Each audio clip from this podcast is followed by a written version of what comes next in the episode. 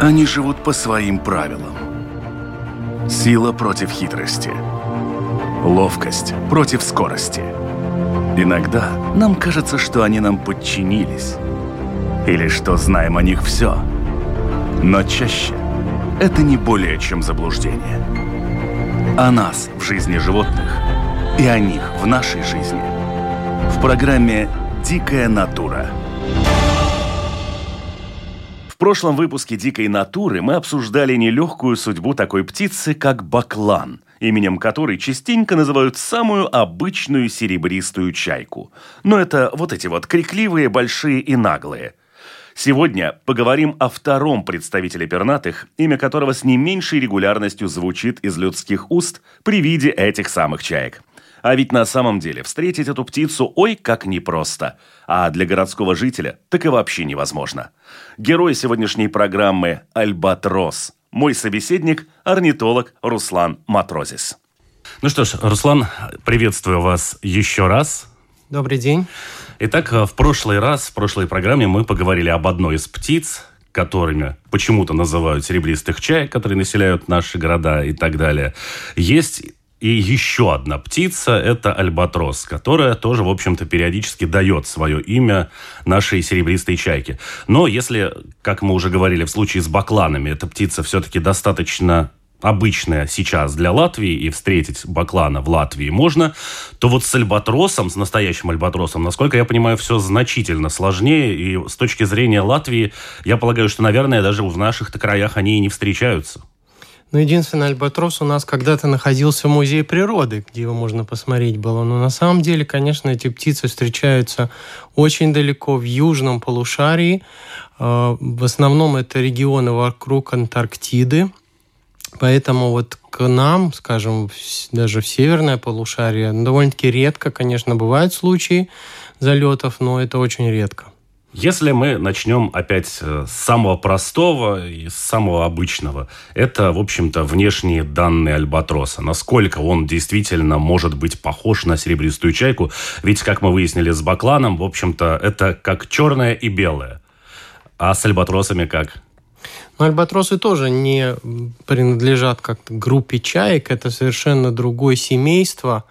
И, конечно, они похожи в чем-то. То есть они такие светлые, тоже обитают в море. Но все-таки, если присмотреться и по размерам, и по структуре, вот как они где они обитают, как они питаются, это совершенно разные птицы. И э, то, что вот у нас иногда действительно путают серебристых чаек э, с альбатросом, это тоже, скорее всего, связано просто вот, что многие люди называют какой-то птицей вот целый ряд морских птиц. Это также было с бакланом, и, допустим, вот название альбатрос, оно тоже в переводе э, с португальского, когда португальцы в 15 веке начали покорять моря, то они эту птицу назвали алькатрас, то есть черпак. Изначально это так называли пеликанов, но потом, наверное, вот это название прижилось и начали обозначать всех вот морских птиц, которые можно было видеть с кораблей. А, Тоже... а заодно и тюрьму потом. Да, тюрьму. И также вот, если так посмотреть, то же самое с бакланами. То есть бакланы это больше вот черные северные моря, э, где их называют ну, тоже как группу морских птиц, вот это бакланы полетели, скорее всего, вот те же самые альбатросы, это просто с южных морей. Поэтому у нас вот э, путают чаек в основном с бакланами, птицами, которые условно поблизости, но иногда бывает с альбатросами. Насколько мне известно, вы упомянули, что альбатросы, в общем-то, тоже не являются родственниками чаек, это другая группа птиц. Я думаю, что это как раз вот эта группа, известная людям, которые романтическими стихами увлекаются, и это группа буревестники. Да, ну знаете, вот э, если мы возьмем по размерам, то вот к таким морским птицам самые крупные это альбатросы, их 14 видов. Самая большая птица э, весит примерно 11-12 килограммов. Это как э, лебедь крупный, но размер крыльев достигает 3-3,5 метров. Это представьте, это фактически вот одно крыло, это вот высота взрослого человека. А еще есть целый ряд видов, которые уже близко к этому семейству, но это все-таки уже дальние родственники. И среди них буревестники, кочурки, тайфунники. Вот кочурочки – это самые маленькие условно условно альбатросов, ну тоже морские птицы, похожие на них, но если альбатрос это э, примерно размером с лебедя и длина крыла 3-3,5 метра, то кочурка это, ну как, скажем, небольшой дрозд. То есть это совершенно такое маленькое, небольшое вот создание, которое тоже встречается в море. Поэтому вот э, нужно понять, что все-таки, вот, скажем, альбатросы встречаются в южном полушарии, а остальные буревестники кочурки, тайфунники частично встречаются и в северном. Даже у нас два вида отмечались. Это такой серый буревестник и вот эта северная кочурка, такой маленький вид, который иногда залетает в Балтийское море. И тем не менее, когда я посмотрел на картинку, как раз-таки, на которой был изображен альбатрос, фотография, то ну, издалека в каком-нибудь сидящем виде со сложенными крыльями, в целом по раскраске можно его спутать с серебристой чайкой. Ну, просто остальные чайки сильно мельче по размерам. Да, конечно, но вот в основном-то в морях, далеко от берега, чайки вообще не встречаются. В основном все-таки это буревестники и вот эти альбатросы, поэтому эти виды между собой фактически не встречаются. И ну, альбатросов увидеть действительно очень сложно. Это те люди, которые путешествуют по южным морям с какого-нибудь корабля. В основном их видят рыбаки, которые ловят рыбу в океане. И иногда вот к этим кораблям подлетают вот эти альбатросы, и тогда их можно хорошо рассмотреть. Если вот э, продолжить еще про некий, скажем так, вид жизни, который ведет альбатрос, это, грубо говоря, можно сказать, что это пелагическая птица. Вот есть пелагические морские животные, которые где-то живут в середине океана и практически никогда к берегу не подходят. И здесь же тоже, в общем-то, вид жизни, особенно у королевских альбатросов, э, он практически всю свою жизнь проводит в небе и толком никогда не садится. Как же так? Да, эти виды э, альбатросов, они в основном кочующие. То есть у них вот есть океан, в котором они большую часть года просто летают. Они, за год они могут облететь фактически несколько раз вокруг Земли и только собираются на гнездование на такие отдельные островки, на которых вот многие популяции, иногда бывает так, что вот один островок, и там вся популяция гнездится. Вот из больших э, альбатросов э, в среднем численность их примерно 20-25 тысяч пар – и общая популяция примерно 100 тысяч. То есть они не начинают сразу гнездиться, там иногда проходит 6-10 лет, пока альбатрос начинает гнездиться. Причем они тоже такие рекордсмены в том смысле, что они очень долго живут, от 30 до 40 лет в среднем, но бывает и до 80 и больше. Вот э, когда орнитологи начали кольцевание, то, конечно, они вот с годами уже увидели, что некоторые особи достигают очень приличного возраста для птиц. И э, размножаются они редко сравнительно. У них одно яйцо только, которое насиживается 80 дней. Это почти 3 месяца насиживается вот одно яйцо. Если в среднем у наших птиц примерно до 30 дней насиживается, то там 80 дней. То есть 3 месяца насиживается это единственное яйцо, с которого вылупляется птенец, который в ближайшие несколько месяцев прокармливается, и тогда он только вылетает вот почти через полгода в океан и уже прилетает на вот наверное, тот же остров, где он и родился, вот через где-то 6-10 лет для того, чтобы продолжить размножение. Я, насколько понимаю, вот есть животные, которые перед учеными, которые их изучают, всегда ставят какие-то нерешимые пока вопросы, и это пока может откладываться на десятилетия. И, насколько известно мне, с альбатросами примерно такая же история. Что касается того, каким образом вообще создаются их пары. Вот ввиду этого образа жизни можно найти, где они гнездятся и где это потомство появляется, а вот процесс, который происходит до того момента, когда эта пара туда прилетает, для ученых остается загадкой. Да, бывали, конечно, случаи, когда э, орнитологи изучали вот на островах, где эти альбатросы гнездятся, вот эти пары, кольцевали птиц и смотрели вот те же самые или другие. И во многих случаях было действительно так, что э, они, скорее всего, встречаются вот в определенное время по инстинкту, они прилетают с разных частей, вот где они на тот момент были, э, на этот остров. Это происходит в ноябре. Не надо, надо как бы напомнить о том, что лето в южном полушарии наоборот, не как вот сейчас у нас. Соответственно, у них это все начинается в ноябре и заканчивается где-то к маю. И э, вот это тоже загадка не только альбатросов и других птиц. Вот как они находят пару? Вот представьте, на острове прилетает 40 тысяч птиц, которые там кричат, дерутся за свою территорию, и вот, вот этот самец, вот эта конкретная самка должны найти друг друга. То есть, или они вот прилетают в какую-то определенную прям точку острова, где у них было гнездо. Вот это очень интересный вопрос. И, ну, скорее всего, они как-то вот чувствуют друг друга, не знаю, по крикам, хотя если там вокруг 30 тысяч или 40 тысяч птиц кричит, то как это можно определить? Но это также заметно было и по другим птицам. Вот, скажем, если большие колонии тех же самых серебристых чаек, вот бывает несколько сот пар гнездится на островке, и там у них гнезда буквально там в метре друг от друга и потом эти птенцы начинают бегать по всему острову, вот как это взрослая находит своего птенца, ну, скорее всего, это какой-то вот по голосу, наверное, потому что других визуально вряд ли она его найдет, примерно место и голос. То же самое альбатросов, они, скорее всего, чувствуют друг друга, и вот это было доказано, что они вот те же самые помеченные окольцованные особи, они встречаются вновь и размножаются. Причем вот один из самых старых, который еще гнездился, ему было более 50 лет, то есть, ну, этот вид, который, ну, возможно, 40 лет гнездился. Так что это тоже такой рекордсмен в мире птиц. Раз уж мы затронули тему колоний и голосов птиц, вот это тоже та часть, по которой, в общем-то, птиц принято различать на слух, если не визуально.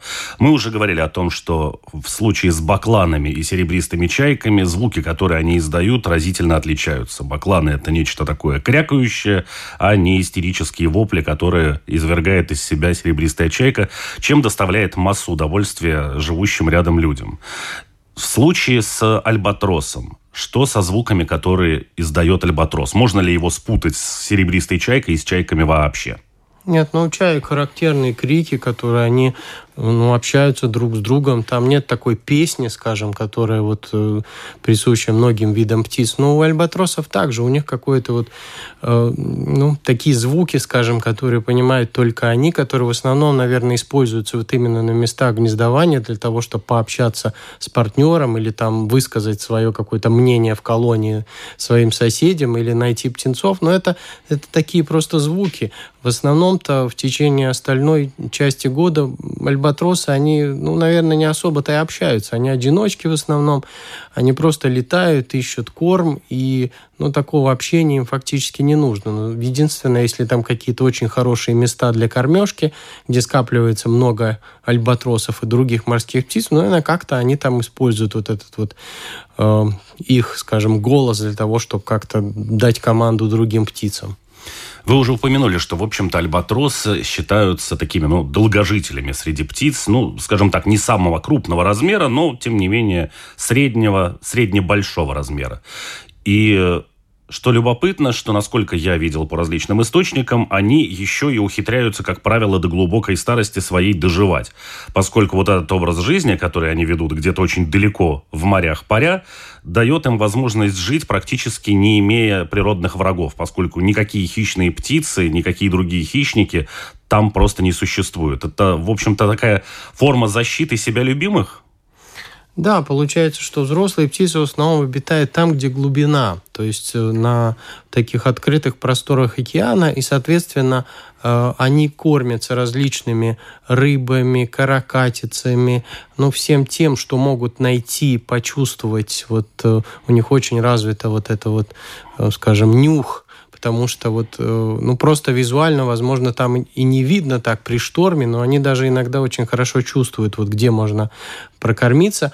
Поэтому ну, такая смертность от природных врагов очень минимальная. Но вот молодые птицы действительно страдают, потому что они все-таки выводятся на островках. У островков в основном есть какие-то мели вокруг, и на которые приплывают э, акулы и другие хищники. Когда молодые начинают летать, это все-таки сложно, потому что это одна из самых тяжелых летающих птиц, то есть поднять вес где 8-10 килограмм птенца, такой, ну, мешок, скажем, с ну, крыльями, которые он еще должен развить. Поэтому многие птенцы слетают с этих островков, садятся на воду, и вот там их поджидает в основном вот эта вся опасность. То есть многие даже виды акул, они приплывают в определенное время, когда выводятся вот эти птенцы альбатросов, и там кормятся ими. Соответственно, вот альбатросу самое, наверное, сложное – это прожить вот первый несколько месяцев после того, как вылетает, потому что ну, взрослые, скорее всего, за ним уже дальше не следят. Если чайки еще какое-то время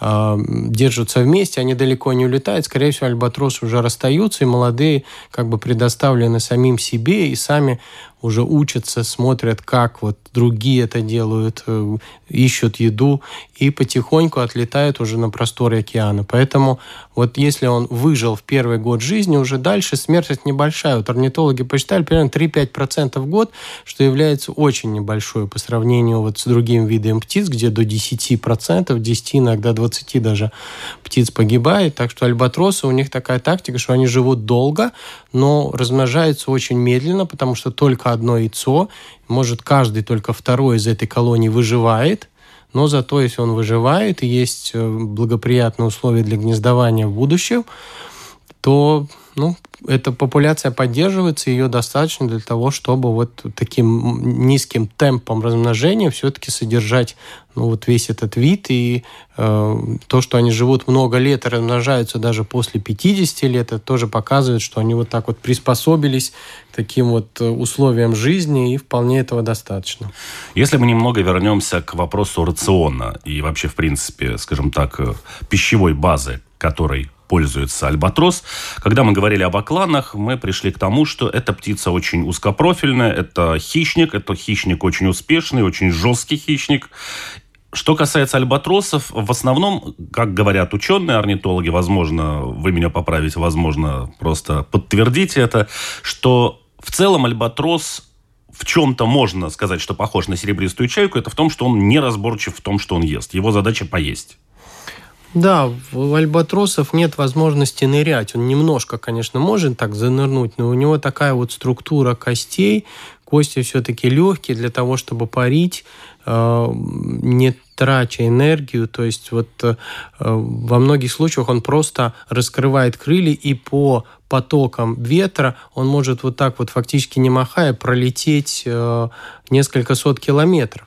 Поэтому он питается в основном тем, что он видит на поверхности. Иногда всплывают всевозможные кальмары, другие мертвые рыбы там или раненые встречаются, или там где-нибудь кормятся, скажем, киты, и они вспугивают эту рыбу, которая под, поднимается кверху. И вот эти вот места, которые как раз эти птицы ищут просто скопление в основном рыбы по каким-то причинам, поднявшейся наверх, и вот тогда они могут поесть, и, возможно, потом он еще будет несколько недель летать и, и безрезультатно. Так что вот в местах, где очень хорошие э, условия для кормежки, там, наверное, скапливается большое количество этих птиц, и они э, поедают все, что вот могут найти из такого условно мясного это рыбы, и кальмары, и каракатицы, ну, другие. Вот криль иногда, эти рачки так называемые, поднимаются на поверхность. И вот этого достаточно для того, чтобы он мог вот на какое-то время опять уйти в поиск новой пищи и вот долго-долго летать в море. Ну, то есть, в общем, рацион альбатроса – это когда всплывает все то, к чему он не может нырнуть. Именно так, потому что вот, допустим, если сравнить с бакланы, бакланы сами ныряют, сами ищут под водой. Чайки вот серебристые, они тоже фактически, как вот и альбатросы, они только могут поднять с поверхности. У них очень тоже вот похоже в этом смысле. Но альбатросы рядом с человеком не живут, все-таки стараются э, подальше от человека э, и гнездиться, и как бы не приближаться вот таким населенным пунктам, поэтому вот альбатросы, они более такие более дикие, скажем, виды по сравнению с бакланом и той же серебристой чайкой. Что касается возможности взлетать с воды, не знаю, еще с чего-то. Как правило, птицы, у которых довольно мощные крылья, они не очень хорошо ими машут. Но это достаточно тяжело. И, как правило, там те же кондоры, которые цари неба в Андах там, это все происходит, как правило, за счет прыжка с какого-нибудь утеса или чего-нибудь еще. А дальше он подхватывает потоки воздуха. Когда мы говорили об окланах, да, говорили о том, что порядка 100 метров он с одышкой и трудом разбегается, допустим, с воды, чтобы вообще поднять свое достаточно тяжелое тело в воздух. У альбатросов, которые практически всю жизнь вообще не садятся на землю, я полагаю, что со взлетом должны возникнуть какие-нибудь серьезные проблемы. Нет, но они садятся, скорее всего, ночью они вряд ли летают, потому что они могут увидеть и почувствовать добычу только днем. Но им очень помогает ветер, потому что в южном полушарии постоянные ветра. И он поворачивается против ветра и как бы начинает вот этот разбег, и ветер его подхватывает, и потом фактически у него такое строение крыльев, что он может без усилия, просто их раскрыв, у него такие как крючки есть на крыльях, раскрыв их и немножко с маленькими какими-то вот движениями э, вот аэродинамическими крыла э, направлять себя в нужном направлении. То есть, конечно, когда он увидит добычу, он должен сделать что-то, чтобы слететь ближе к воде, но так он просто как бы без э, такой дополнительной энергии летит по ветру. То есть его дальше уже ветер несет, и вот так он несколько раз в год фактически облетает вот весь земной шар, вот южное полушарие вокруг Антарктиды. И это одна из таких техник, которая вот характерна именно вот этим альбатросам, потому что, допустим, другие виды, которые используют потоки, вот как уже упомянули, хищники, то они используют теплые потоки. Они должны дождаться вот этой температуры, когда вот рано утром еще не так тепло. Поэтому вот многие виды хищных птиц, они ждут вот 10, 11, 12 часов, когда воздух нагревается, и тогда они используют эти потоки. То же самое вот у нас используют аисты, когда вот они вот будут через месяц улетать, то они тоже ждут вот этих потоков. Можно видеть, как они вот так постепенно идут наверх таким кругом, и тогда очень быстро улетают, найдя вот этот вот поток.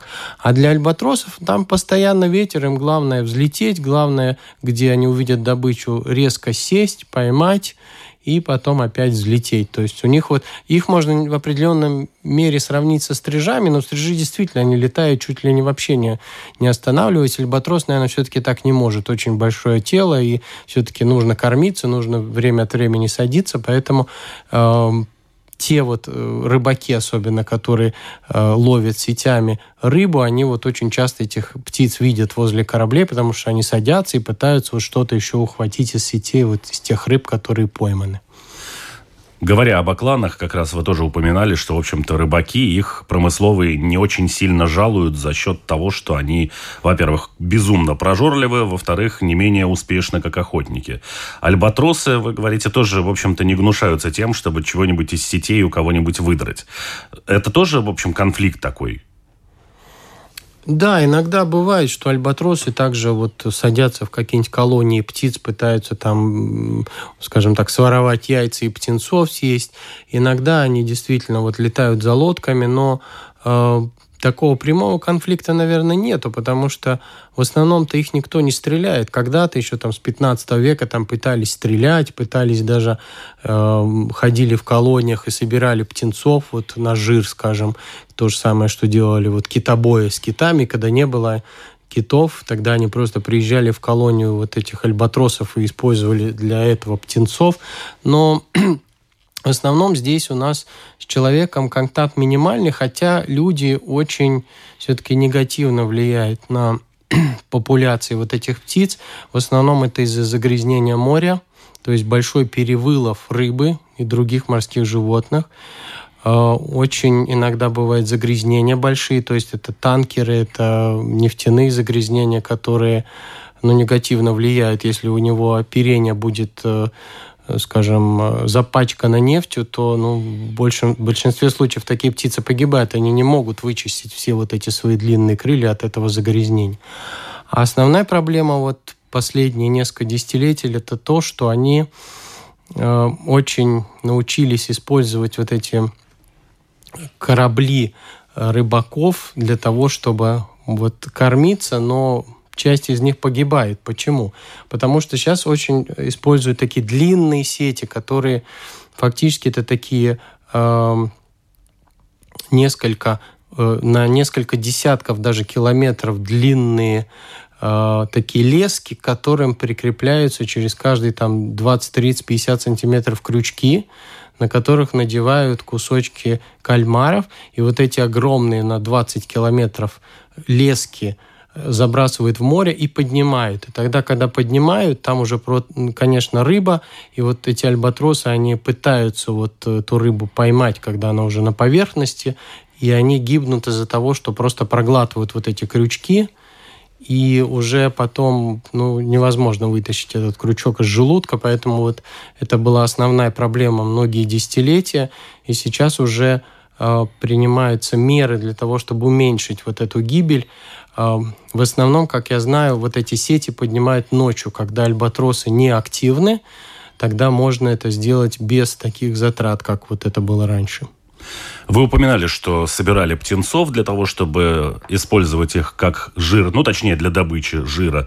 Но вообще, в принципе, взаимоотношения альбатроса и человека ведь были достаточно сложными и не только из-за жира. В отличие от баклана, которого ловили и использовали как такую хорошую уловистую снасть для поимки рыбы, как мы уже в прошлой программе говорили, вот с альбатросами история была до- достаточно более грустная. То есть рыбаки очень быстро поняли, что поймать альбатроса несложно, там веревка, кусок кусок рыбы какой-нибудь и вперед. И дальше их ловили, и там шло в ход все. Пух, перья, на украшения, все это дело шло. При том, что, насколько мне известно, птицу эту тоже не едят. Да, там в те годы, когда вот э, это мореплавание развивалось, там 15, 16, 17 век, конечно, пытались использовать любую пищу для того, чтобы э, вот те моряки, которые ну, месяцами находятся в море, для того, чтобы как-то ее ну, приумножить, то есть что-то найти новое. Конечно, вот альбатросы были одни из тех птиц, которые встречались в море и сравнительно регулярно, поэтому их пытались ловить, но я думаю, что не особо-то и скажем, было смысла вот в охоте на этих птиц, потому что э, особо-то мясо там, скорее всего, невкусное, его немного, и в отличие, скажем, от морских животных, тех же от рыб или других млекопитающих.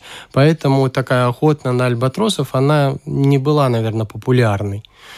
И вообще вот их, скажем, не особо-то любили, потому что э, альбатросы в основном появлялись возле кораблей, когда уже была, скажем, такая погода, которая перед штормом, и вот многие э, люди, видя альбатросов, ну, скорее всего, вот их воспринимали как такой негативный момент, что скоро начнется шторм, что скоро будет плохо, поэтому вот когда появлялись такие птицы у кораблей, это все-таки было воспринято не как, что вот какое-то необычное Э, природное явление, а то, что все, надо готовиться, скоро будет шторм. Поэтому вот часть из этих э, птиц, поменьше, которые уже в северном э, полушарии встречают, называют вот буревестники, то есть вестник бури.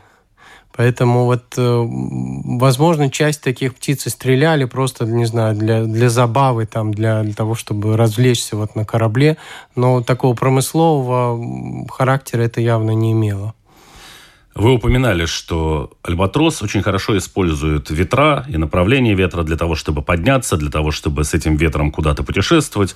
Ну, то есть я так понимаю, что вопрос подъема, наверное, это что-то сродни змея воздушного, когда против ветра просто поднимается наверх, ну и дальше разворот и пошел.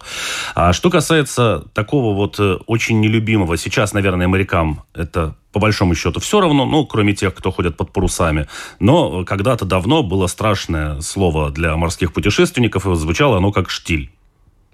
У альбатроса, я так понимаю, тоже должны возникнуть вполне такие же проблемы в этот момент – ну, скорее всего, потому что ну, самому ему лететь будет очень сложно. Если там не будет ветра, то, ну, чтобы поднять такую массу и долго странствовать, летать в поисках пищи, скорее всего, это время, когда они просто ждут, когда появится ветер, поэтому они могут приспособиться, находиться, наверное, ну, длительное время без пищи, но, скорее всего, такие периоды все-таки не, не такие длинные, они потом уже находят э, возможность улететь и дальше прокормиться где-нибудь в морских просторах, где есть э, ветер и где есть возможность ему найти эту пищу.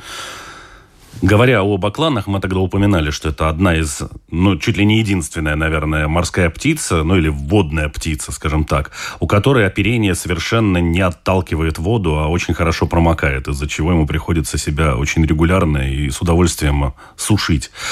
Альбатросы – это история прямо противоположная. Это вот как раз такая классическая птица, которая как танк. Это тело находится внутри этого всего пухового термоса. холодная вода его не пугает, перья у него не намокают, и все-таки он Хотя мы говорим о том, что ныряет он достаточно плохо, но тем не менее какой-то заныр в порядка метра зафиксирован учеными был. Да, у многих морских птиц, вот бакланы это даже исключение, которые не имеют вот этих жировых желез для того, чтобы смазать оперение, а альбатросы такие имеют, и у них все как бы смазано, то есть все перья имеют такую определенную смазку, по которой просто вода стекает, то есть он может находиться долго и в полете, и в воде, и чувствует себя комфортно, за исключением тех случаев, когда вот нефтяное загрязнение, и если вот эта нефть попадает на перья, то во многих случаях птица погибает, потому что она просто замерзает. Вот в этих местах оперения начинает промокать, мерзнуть. Если вот жировыми вот этими железами не замазать, а нефть просто так не снимается. То есть она уже впитывается в перья. Поэтому вот это одна из причин гибели многих альбатросов. Вот нарушение вот этого вот режима, когда у птицы нет возможности смазать вот эту часть тела для того, чтобы ее загерметизировать, скажем так. Вот любопытно, что э, на текущий вид, ну, согласно тому, что задокументировано, в общем, насчитывают 21 вид альбатросов разных. И при этом 19 из них э, чуть ли не находятся в Красной книге. То есть, в общем-то, мы вроде как разговариваем о том, что птица и без врагов, и все у нее вроде хорошо, и приспособлена она и к холодам, и к ветрам, и к чему угодно. Но, тем не менее, то есть это сильно больше половины этих птиц находятся на грани исчезновения. Да, с этими видами очень такая непростая ситуация, потому что многие виды гнездятся буквально вот только на одном острове. То есть, э, когда началось мореплавание с 15 века, то часть колонии была уничтожена и людьми, и крысами. Вот это самое плохое, что встречалось. То есть люди случайно там перевозили на кораблях крыс, а когда крыса попадает на новое место, скажем, это какой-нибудь остров, к которому приплыл этот корабль, то они там быстро размножаются, и вот для альбатросов у них не так много вот таких островов, где они могли бы гнездиться. Поэтому вот в данном случае они в Красной книге, потому что а, в случае, если что-то с этим островом случится, у них не будет возможности размножаться. Или там просто заведутся какие-то чужие виды э, животных, которые будут вот эти птенцов, скажем, э, кушать. Или там будут какие-то вот другие виды, которые также негативно повлияют, вот, скажем, там растительность появится и зарастет вот этот остров какими-нибудь деревьями. То есть альбатросы тоже не смогут размножаться. Поэтому вот э, большинство таких видов, которые узкое имеют такое гнездование. То есть, если вот что-то случится в том месте, ну, допустим, там танкер какой-нибудь э, попадет в аварию, то все, вокруг этой колонии фактически там может быть уничтожена основная часть популяции. Самые редкие из вот альбатросов это так называемый амстердамский альбатрос. Почему амстердамский? Потому что он гнездится на одном островке Амстердам, который называется в Индийском океане. И вот популяция этого вида, который только в 83 году, в 1983 его описали как отдельный вид. Раньше думали, что это просто какая-то вот, ну, немножко другая форма другого вида, то есть немножко темнее. Но потом, после исследований ДНК, определили, что это все-таки другой вид. И вот популяция этого э, вида 5-8 гнездящихся пар. Сами альбатросы вообще друг от друга отличаются, вот эти виды между собой? Или это условно, вот эти живут на острове Амстердам, они амстердамские, а эти живут где-то в другом месте, они там какие-нибудь арктические, а есть, который дольше всех летает, он королевский? Нет, конечно, они все отличаются, визуально отличаются. У альбатросов тоже, вот, скажем, как у чаек. У них, когда появляются птенцы, они более темные, иногда черные даже. И потом уже к, к 60 годам, когда они начинают гнездиться, они уже становятся в основном светлые. То есть там очень э, хорошо видно вот различие возраста, первые годы жизни, это очень можно хорошо определить. Поэтому уже взрослые альбатросы, конечно, они там отличаются и цветовыми, и размерами, и какими-то там э, нюансами поведения, но, в общем-то, эта группа похожа. То есть, если мы возьмем другие группы, скажем, хищные птицы, то там может быть от кондора до какого-нибудь маленького сокола очень большие различия. А у альбатроса все-таки это примерно одинаковое. Там есть какие-то нюансы по размерам, там по цвету, но, но в основном, если увидите вот птицу, которая ну, возможно, альбатрос, скорее всего, узнаете, что это альбатрос. Но она крупная все-таки, с таким большим клювом. Еще интересное отличие, у них на клюве есть такие, такое отличительное нарост так называемой трубки. Вообще эта группа вот раньше называлась трубконосой. То есть эта трубка – это э, вот такой э, механизм, скажем, э, когда птицы э, употребляют э, соленую воду, то, ну, в основном это не очень хорошо для организма. А у альбатросов организм вот э, на голове фактически фильтрует эту воду, и вот эти э, частицы соли, они вот через эти трубки вываливаются потом. То есть она пьет морскую воду, фильтруется эта вода, и она уже употребляет такую, ну, э, с меньшим количеством соли. Поэтому это очень такое уникальное приспособление для жизни ну, весь год в океане и возможности употреблять вот такую воду. Вот как раз хотел уточнить, а что с питьем-то? Ждать дождя – это такое себе занятие в полете? То есть, в общем-то, это животное, которое природой снабжено естественным приснителем воды – Именно так, потому что иначе бы, ну, скорее всего, им пришлось бы, не знаю, летать куда-то на ближайшие острова, где смотреть, где есть какая-то вода, но это невозможно, поэтому вот уже многие миллионы лет вот эта группа появилась, есть и Э, более пяти ископаемых видов альбатросов, которые раньше обитали, и вот орнитологи уже определили, что это именно альбатросы, поэтому э, этот вид как бы развивается, и, скорее всего, вот изначально, возможно, они обитали все-таки в северных морях, как показывают, что находки именно вот ископаемых на севере, возможно, там более, скажем, менее соленая вода была, и потом уже постепенно приспособившись, природа дала им возможность обитать в таких самых соленых, но самых богатых ресурсами водах. Вот интересно, что вы как тоже упоминаете, насколько человек в состоянии изменить, в общем-то, среду обитания каких-то животных, что ставит их на грани уничтожения. Очень много лет назад, э, будучи на Мальдивских островах, я был поражен тем, насколько они строго следят за появлением чего бы то ни было живого на своей территории. Объясняя это в том числе тем, что у них есть на островах ряд птиц, в том числе и не летающих. И вообще на Мальдивских островах, на атоллах нет змей. Соответственно, у этих птиц нет вот этого врага, они даже не знают, что это такое. И они объясняют, что если вы привезете нечто подобное, то вы уничтожите, в общем-то, здесь популяции вот этих птиц этим самым. А то, что там приживется все что угодно, это гарантированно, потому что у них настолько мягкий ровный климат, что я не знаю, кто бы там не прижился. Ну, только белые медведи, наверное, арктические. Что касается островов, вот вы тоже говорите, что, в общем-то, если остров каким-то образом пострадал, либо там появились какие-то инвазивные виды, которые мешают этим птицам размножаться, уничтожают птенцов или кладки, либо если произошло загрязнение какое-то человеком, как вообще птицы выбирают остров? Ведь э, мы же знаем, что, в общем-то, в океане островов достаточно много, и из них необитаемых островов тоже немало. Да, но скорее всего это такие очень крупные скалистые острова, на которых э, ну, птицы могут размножаться. Очень много таких небольших островков. И, ну, по-видимому, там есть тоже какие-то факторы, которые не дают им возможность там размножаться, потому что, как я уже говорил, они начинают размножаться в ноябре, почти три месяца насиживают яйца, потом еще два месяца эти птенцы выкармливаются, поэтому нужно фактически место спокойно на полгода, которое гарантировало бы им вот защиту от ветров, от волн, от хищников. И таких островов на самом деле не так, что и много. В основном они уже все известны, они сейчас под охраной и там следят действительно за тем, чтобы вот э, там не появлялись какие-то другие виды, которые могут негативно повлиять. Потому что все-таки альбатрос не вид, который можно размножить в зоопарке, как многие виды птиц, и потом пустить. Если там что-то случится, ну, человек фактически ничего не может сделать.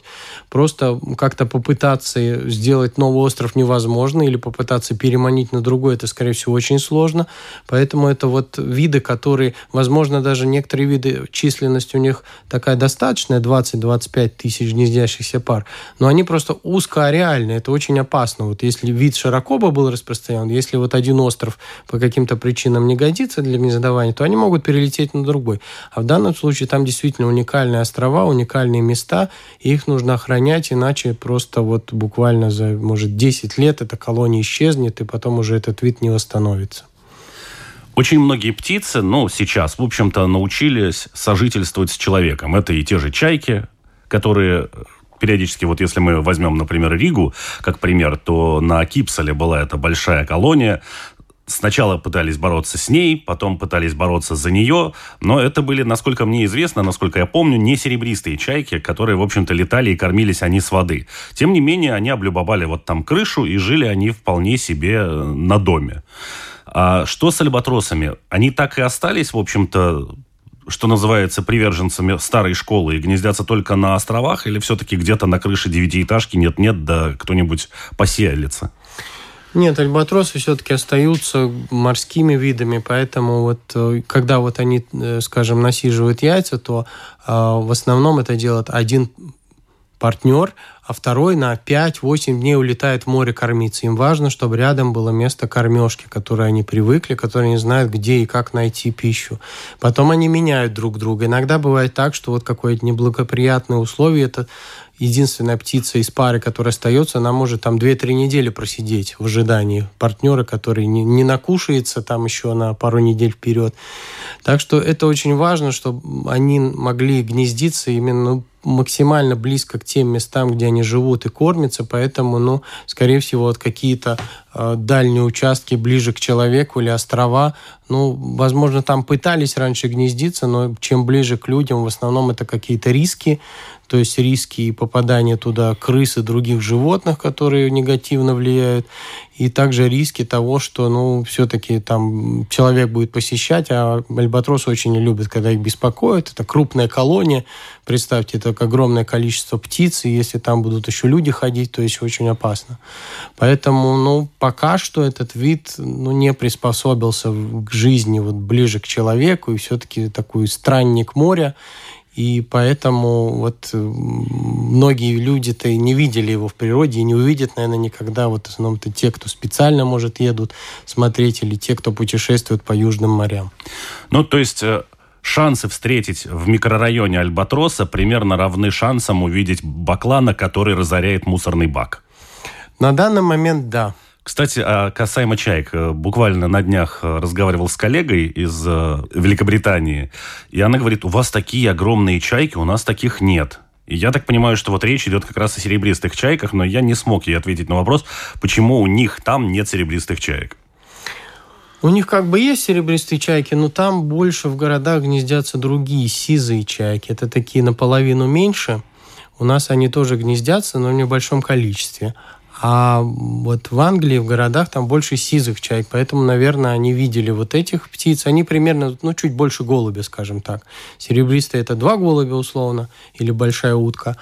А действительно в Риге, вот, ну, в Балтии, скажем, в общем-то, серебристые чайки – это одни из таких обитателей городов, которые, ну, многие люди знают. И, наверное, если вы поедете даже, я помню, в Швецию, просто вот пересечь Балтийское море и где-нибудь в городах Швеции, там тоже будут в основном сизые чайки. Так что это такой, можно сказать, наша визитная карточка серебристые чайки в больших городах Балтии. Ну и в завершении уже подведем тогда такой большой итог всему сказанному. Почему, собственно, серебристая чайка не является альбатросом? А, первое, наверное, это то, что, опять же, как и в случае с бакланами, это вообще не родственники, это представители другой группы, другого семейства птиц. Да, другое семейство, совершенно другое строение, другие места обитания, другое, в некотором смысле, другое питание, э, боязнь человека, ну, такое вот, скажем, по сравнению с чайками. Э, Но в основном это, конечно, размеры, то есть, ну, тут, если бы летали у нас э, альбатросы, ну, это тогда вот серебристые чайки казались бы какими-то, не знаю, котятами, скажем, по размерам с альбатрос. Представьте, это такой лебедь с трех с половиной метровыми крыльями. То есть это как-то что-то близко к динозаврам уже, вот если бы люди у нас увидели такого где-нибудь на Даугаве. Поэтому ну, нет возможности тут э, их даже спутать, и это единственное, где их путают, это просто в городах, вот как мы уже поняли, и бакланы, и те же альбатросы, это люди таким образом описывают просто морских птиц, не вкладывая в это название никакого, возможно, там значения, вот, что это действительно вот эти птицы. Ну и второй момент. Встретить гуляющего где-то по траве альбатроса, в общем-то, тоже равна нулю. Более того, это птица, которая проводит все время свое практически где-нибудь в центре океана и в основном на лету, в отличие от серебристой чайки, которая летает крайне неохотно и только когда ну очень надо. Да, именно так. И серебристые чайки, действительно, вот у нас это уже, можно сказать, если еще 10 лет пройдет, мне кажется, уж в каждом дворе будут и э, вид, который даже уже не улетает на зимовке, и, ну, который уже весь год у нас может жить, его подкармливают, или он сам находит тут пищу, и количество, скорее всего, возрастает. Так что все, что вы видите, вот кричащее и летающее, отбирающее у кошек э, еду, это все у нас серебристые чайки. Огромное спасибо, Руслан, за беседу. Вот теперь мы, наверное, этот микроцикл э, разбора полетов э, чаек, бакланов и альбатросов закончили. Ну и надеюсь, что люди перестанут путать этих трех совершенно разных птиц. Но я надеюсь, что меньше людей станет их путать. Все, наверное, не перестанут, но чем меньше, тем лучше. Спасибо. Всего доброго. Всего доброго. Ну, а в завершении выпуска я лишь хочу напомнить, что программа «Дикая натура» выходит на волнах латвийского радио 4 по понедельникам после 10-часового выпуска новостей. Повтор программы вы можете услышать во вторник ночью или в субботу после полудня. Кроме того, все выпуски программы можно найти на сайте латвийского радио 4 в разделе «Дикая натура», а также на крупнейших подкаст-платформах. Ну а все видео выпуски программы вы можете найти на одноименном канале на Ютубе. Ну а нашим радиослушателям и нашим слушателям подкастов до новых встреч! Они живут по своим правилам. Сила против хитрости. Ловкость против скорости – Иногда нам кажется, что они нам подчинились. Или что знаем о них все. Но чаще это не более чем заблуждение. О нас в жизни животных и о них в нашей жизни. В программе «Дикая натура»